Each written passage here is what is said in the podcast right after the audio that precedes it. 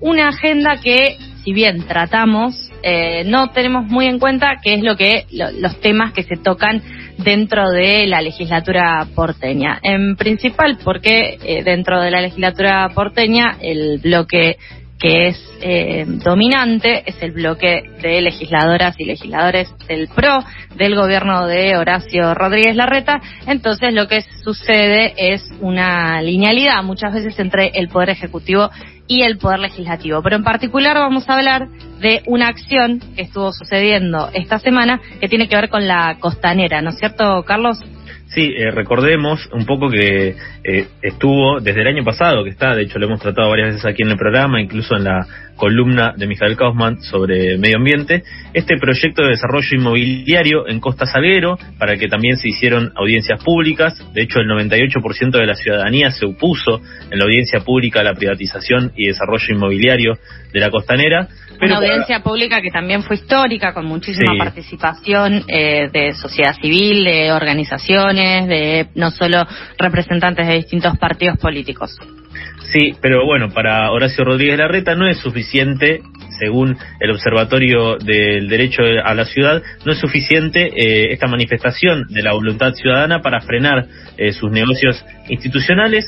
Lo que sucedió es que, bueno, el colectivo de arquitectas y el Frente de Todos impulsaron una iniciativa popular para que la legislatura porteña derogue la privatización de la costanera norte. Esto sucedió la semana pasada. Y esta semana también asistió a la legislatura el jefe de gabinete de la ciudad, Felipe Miguel. El mismo día también diferentes organizaciones y colectivos ambientalistas, junto con el bloque del Frente de Todos, colgaron un cartel en la legislatura porteña justamente para eh, visibilizar esta lucha que están realizando en defensa de la costanera, visibilizar el reclamo y también la campaña de recolección de firmas que están llevando adelante. Para conocer más sobre esta acción y sobre lo que sucede dentro de la legislatura, algo que eh, no ocupa mucho la agenda de los medios, ya estamos en comunicación con Juan Manuel Valdés, él es legislador porteño, dirigente del Grupo Bicentenario. Hola Juan Manuel, buenos días. Carlos y Sofía, te saludamos al aire de FM La Tribu. ¿Cómo andan, Carlos, Sofía? Bueno, buenos días. A pesar del frío, estamos acá. Buenos días para vos también. Eh, hay muchas muchas temáticas que, quisiéramos tocar para conocer un poco qué es lo que sucede dentro de la legislatura, pero en primer lugar queríamos saber cómo viste la presentación del jefe de gabinete, Felipe Miguel, entendiendo que el PRO es mayoría en la legislatura. Bueno, el PRO es mayoría, eh, pero eso no debería excusarlos de rendir cuentas ante la, ciudadanía, porque nosotros en definitiva ocupamos las bancas que ocupamos en función de un voto y un mandato recibido de los ciudadanos y las ciudadanas, a quienes todos deberíamos representar. Y quiero contarles que en la legislatura de la Ciudad de Buenos Aires eh, hay automatizado un mecanismo donde el jefe de gabinete no rinde cuentas, no rinde cuentas ante los diputados, ante los bloques de la no solo de la, de oposición, también del oficialismo, por sus propios diputados también hacen preguntas a veces a la gestión, y las preguntas llegan respondidas con siete meses de, demora. O sea, el jefe de gabinete viene, se saca la foto, da un discurso, pero no viene acompañado de un informe como sucede a nivel nacional cuando, en este caso, Santiago Cafiero o todos los jefes de gabinete, yo ni, siquiera en esto quiero eh, hacer una cuestión partidaria, porque Marcos Peña también cuando iba al Congreso entregaba por escrito una respuesta minuciosa a cada pregunta que había sido formulada por los diputados integrantes del Parlamento. En este caso, Felipe Miguel y, las distintas administraciones que ha tenido eh, el jefe de gobierno de la Ciudad de Buenos Aires vienen para cumplir con una forma, vienen a dar un discurso, pero todas las preguntas, en este caso habíamos hecho 1.564 preguntas de parte de nuestro bloque, no tienen eh, un informe escrito. Entonces, eh, lo que veamos ahí es escuchar un discurso que en el mejor de los casos incluye alguna mención a las preguntas que realizamos, a algunas de todas las preguntas que realizamos, pero no, pero no es una respuesta a lo que a lo que manda la Constitución, no es una no cumple la forma, no, no cumple tampoco el contenido de lo que manda la Constitución para esta instancia donde el jefe de gabinete tiene que venir a darnos informe y no solo a nosotros, sino a los fundamentalmente a los ciudadanos, a los ciudadanos que quieren saber, por ejemplo, qué es lo que sucede con la infraestructura escolar, que en un año de pandemia se recortó en un 77%. Eso quiere decir que no ha habido obras para eh, ventilar las escuelas y garantizar la seguridad sanitaria de las burbujas. Esto significa por qué no la carrera de enfermería no está jerarquizada como carrera profesional dentro del sistema de salud, lo que permitiría que cubramos la vacante de enfermeros que están faltando en cada hospital o por qué eh, se han frenado todas las obras públicas eh, relevantes, como por ejemplo la ampliación del subte, y sin embargo si hay obras realizándose para el desarrollo inmobiliario de Costa Salguero. Bueno, todas esas preguntas no fueron respondidas por el jefe de gabinete, que va, se saca la foto y dice que cumple con la Constitución, pero la verdad no, no sucede. Los informes por escrito nos llegan con seis o siete meses de demora. ¿Qué tal, Juan Manuel? Eh, justamente sobre Costa Salguero quería consultarte, porque realizaron una acción para visibilizar la campaña de recolección de firmas que impulsa la creación de un espacio verde 100% público en esos terrenos de Costa Salguero y Puta Carrasco, y así rechazar el proyecto oficial que apunta a la construcción de un barrio de lujo con edificios de 10 pisos, parque público.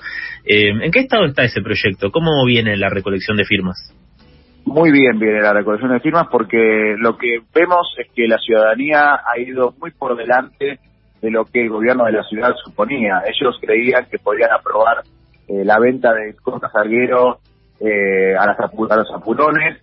Lo hicieron así el 5 de diciembre de 2019, el día que a mí me tocó jurar como legislador de la Ciudad de Buenos Aires. Tuve que jurar a la una de la mañana porque, he dicho así mal y pronto, se había vendido hasta el obelisco en esa sesión y, ahí lograron apurar una, una legislación que eh, hoy está siendo objetada por la justicia.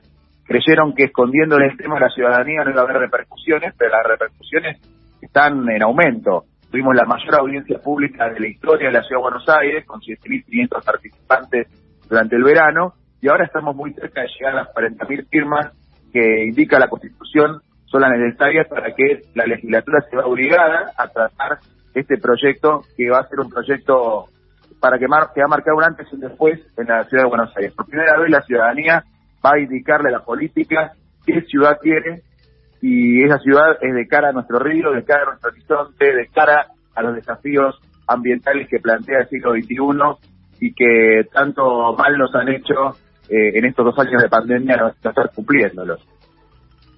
Estamos en comunicación con Juan Manuel Valdés, él es legislador porteño. Eh, Juan Manuel, también en tu intervención denunciaste que Horacio Rodríguez Larreta usa la plata de los contribuyentes en publicidad y en propaganda. ¿Cómo es que, cómo es esta situación? ¿Cómo llegaron a notar esta situación? Y nos dijiste recién que Felipe Miguel no, no respondió nada, pero ¿recibieron alguna justificación frente a esta denuncia? No, bueno, venimos planteando esto desde que se trató la ley de presupuesto, en realidad. Cuando uno quiere observar la voluntad política y las prioridades de un gobernante, lo que tiene que ver es cómo se constituye el presupuesto. Nosotros veíamos que este, este mismo año, donde se recorta un 70%, como les decía, de infraestructura escolar, crece un 35% la publicidad oficial. Entonces nos parecía que esto marcaba una, una tendencia y una clara intencionalidad eh, en el año de pandemia, recortar de áreas sensibles para engrosar la presencia de funcionarios de la ciudad y de las figuras políticas que promueve en la interna del PRO Rodríguez Larreta, lo hace gracias a la pauta que consigue, donde puede hacer verdaderas eh, apariciones en cascadas. Ustedes ven cuando de gobierno quiere salir a decir algo, que consigue en tres días eh, dar 80 notas y de esa manera minar los medios de comunicación con su línea de comunicación. Lo ha hecho, por ejemplo, cuando hizo desacatar los fallos, eh, los, los, fallos de la justicia y los decretos que marcaban, por ejemplo, el cierre de la presencialidad. Bueno, y consigue también silenciar a buena parte de los medios de comunicación con esta pausa. Podemos decir que son eh, tijeras de oro que va repartiendo en los medios de comunicación para que recorten cualquier segmento de crítica y cualquier voz que se manifieste eh, en disidencia con lo que hace el gobierno de la ciudad, lo hace pagando el presupuesto de publicidad más grande de la República Argentina. La ciudad de Buenos Aires gasta por habitante en publicidad siete veces y media lo que gasta el gobierno de la provincia de Buenos Aires. Gasta también eh, mucho más de lo que gasta el gobierno nacional, gasta mucho más de lo que gasta el gobierno de Córdoba, gasta mucho más de lo que gasta el gobierno de Santa Fe. Estoy hablando de gobiernos que pagan y mucho en publicidad. Bueno, esa cuenta nos lleva a pensar, eh, bueno, nos llega, nos lleva a hacernos una pregunta, ¿en qué se gasta esto? Lo que nos han dicho las autoridades de la ciudad, por ejemplo el ministro de Hacienda cuando había el presupuesto, es que este presupuesto en publicidad sirve para concientizar a la ciudadanía respecto a los cuidados en un año de pandemia. Ahora, yo me pregunto, ¿cuán efectivo es esto? Porque si fuera así, deberíamos estar viendo que los medios de comunicación hay eh, más o menos eh, siete veces la misma publicidad, la publicidad que hay de parte del gobierno de la provincia de Buenos Aires, o siete veces la publicidad que hay respecto de eh, gobierno nacional. Yo no veo los segmentos publicitarios, no veo, y tampoco veo que la ciudadanía esté más concientizada en la ciudad de Buenos Aires que en la provincia respecto a los cuidados de la pandemia, porque por ejemplo, si medimos la efectividad de la campaña de vacunas, la provincia de Buenos Aires ha vacunado 7 millones y medio de, habitantes y nosotros hemos vacunado a menos de dos. Con lo cual, pagando tres veces menos, cada, cada vacuna le sale a la ciudad diez veces más que en publicidad que a la, provincia de Buenos Aires. Esto es llamativo, habría que pedirle, todavía la tendría que pedirle publicidad a Quisilo porque es mucho más barato, evidentemente. Eh, con, el, con esto que mencionabas de, la situación de la infraestructura escolar y algunos eh, debates que se dan alrededor de esto, también eh, Felipe Miguel defendió la vuelta a la presencialidad, e incluso insistió en que no hay evidencia que demuestre que en la escuela es un espacio de contagios. La contracara es la, lamentablemente los docentes y los auxiliares fallecidos. También eh, la contracara de esto también es que hay más de 100 escuelas que no tienen calefacción. Eh, la contracara también se puede ver en los alumnos exceptuades eh, que quedan fuera de la presencialidad, que no pueden asistir a, la escuela por, por diversas cuestiones y que ahora no estarían siendo contenidos. Y además también, si hacemos un poco de recapitulación previo a la pandemia, en esa vida anterior a la pandemia, la educación en la ciudad de Buenos Aires ya venía eh, desfinanciada. Entonces, ¿qué, diagnóstico con todo esto eh, hacen de, la situación educativa en la ciudad de Buenos Aires y eh, si presentaron algún tipo de eh, acción dentro de la legislatura para abordar alguna de estas, de estas situaciones, de estas problemáticas? Nosotros tenemos varias, varios proyectos presentados desde el bloque de Frente de Todos. Yo particularmente no integro la Comisión de Educación, aún así vengo trabajando en varios proyectos, por ejemplo, la la, la partida, crear una partida excepcional para las operadoras escolares, porque como yo les digo, en este año hay un 70% de recorte en infraestructura escolar, o sea, el año pasado se pagaron 3.500 millones de pesos en infraestructura escolar y hay 1.000 millones de pesos en ese mismo rubro. Bueno, hay escuelas que han quedado a la deriva respecto a las obras que proyectaban hacerse este año cómo se están solventando esos gastos, inclusive los gastos de barbijos, alcohol, alcohol en gel, mantas para que los chicos no mueran de frío, los están pagando las operadoras escolares, lo están pagando los padres. O sea, es tan perverso el sistema que Rodríguez Larreta quiere que los padres del sistema educativo le paguen la campaña a él porque toda la plata que financia las escuelas es la que va después a la publicidad y a la propaganda de su gobierno. Ahora, eh, hace falta una partida excepcional para una partida de emergencia para las operadoras, porque como no hay presencialidad, tampoco pueden realizar actividades de recaudación de fondos, no se pueden hacer los bailes de la escuela, las rifas, todas esas actividades que hacen eh, anualmente las cooperadoras hace dos años que están paralizadas. Entonces, no existe eh, ese tipo de recaudación, no existen esos fondos, las cooperadoras están desfinanciadas, teniendo que hacer eh, cumplir gastos excepcionales. Volviendo al coronavirus y teniendo en cuenta lo que mencionaste de la vacunación, en el país se reportaron más de 22.600 casos positivos nuevos de COVID y 638 muertes en el día de ayer. Puntualmente en la ciudad hubo 997 casos positivos y 26 muertes. Vimos además que muchos profesionales de la salud están renunciando en los hospitales porteños por la falta de reconocimiento. ¿Cómo ves la gestión de la pandemia por parte del gobierno de la Reta? Bueno, yo siempre trato de no, creo que no se puede, no hay, que politizar, no hay que politizar ni la vacuna, ni la pandemia, ni, ni, ni, nuestras medidas de cuidado. Tenemos que bregar porque en todo el territorio nacional exista eh, una misma política frente al virus. Eso sabemos que a veces se ha podido cumplir y a veces no.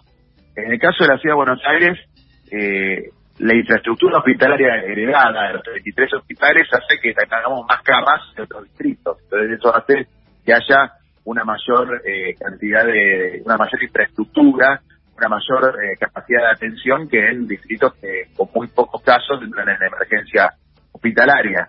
Pero lo que sí se ve es años y años de desfinanciamiento del sistema público, esto mismo que va a marcar la, no jerarquización de los profesionales, la no existencia de eh, premios salariales para los para los médicos y para los enfermeros, la falta de tomógrafos, la falta de insumos. Bueno, todo esto se ve al a diario en los hospitales porteños sabemos que están, el personal médico está en un estado de, de, crisis, no solamente de crisis eh, de financiamiento, sino también un estrés laboral y una situación de tensión permanente que no es reconocida, que no es valorada, que no es ponderada por las medidas que toma el gobierno de la Ciudad de Buenos Aires. Eh, lamentamos profundamente esta situación y creo que todos nos debemos un gran reconocimiento y un gran eh, y un gran homenaje a los profesionales de la salud de la Ciudad de Buenos Aires, que no tiene, no tiene que ser simbólico, tiene que ser también material y tiene que ser en políticas concretas. Juan Manuel, la última pregunta y ya te agradecemos un montón este ratito compartido con, con nosotros. Eh, si bien la, la, pandemia, la vacunación eh, no, no debe politizarse, en eso estamos de acuerdo, este año es electoral eh, y entendemos que se está marcando un escenario político en la ciudad de Buenos Aires. ¿Ustedes cómo, cómo lo ven? ¿Cómo se preparan para estas elecciones que van a ser tan atípicas? Nosotros creemos que es un tiempo de acompañar mucho a la ciudadanía. Eh, la campaña suele ser un lugar donde los políticos esperan que los ciudadanos los acompañen a ellos. Yo creo que la pandemia nos hizo reflexionar a todos y que todos tenemos que bregar por un país donde los políticos, los dirigentes políticos, estemos al servicio de la ciudadanía y acompañándola en un momento tan angustioso como ha sido en ciertos años. Eh, primero los años de, caída y de, destrucción económica de la gestión anterior y ahora eh, los años de padecimiento frente a este, este esta amenaza inesperada y este, esta gran tragedia humanitaria que ha sido la pandemia del coronavirus. Eh, creo que a medida que avanza el proceso de vacunación, empieza a dejarse atrás esta página horrible de nuestra historia y empieza a florecer la esperanza. Yo veo una gran, un gran deseo de que termine esta pandemia para poder reconstruir eh, hacer lo que venimos a hacer, que es un gobierno de reconstrucción nacional. Creo que la, ciudadanía nos va a mandatar en, esta, en este trámite electoral, porque en definitiva es eso, estamos obligados a renovar las autoridades legislativas, va a acompañar eh, nuestra propuesta de reconstruir la Argentina después de que nos tocó, nos tocó sacarla del pozo del endeudamiento que nos había dejado y también sacarla de esta situación tremenda que ha sido la pandemia. Así que esperamos ese, esperamos ese voto de confianza y esperamos esa, esa posibilidad de llevar adelante los proyectos que tuvimos que demorar por, por tener, por vernos víctimas de esta, esta situación. Te agradecemos mucho, Juan Manuel, el rato compartido con FM La Tribu. Te mandamos un abrazo y ante cualquier novedad estamos nuevamente en comunicación. Un gran saludo a ustedes dos y a la audiencia. Gracias. Pasaba Juan Manuel Valdés, legislador porteño, dirigente del Grupo Bicentenario, para hablar un poco, un picadito de las temáticas que están sucediendo dentro de la legislatura porteña.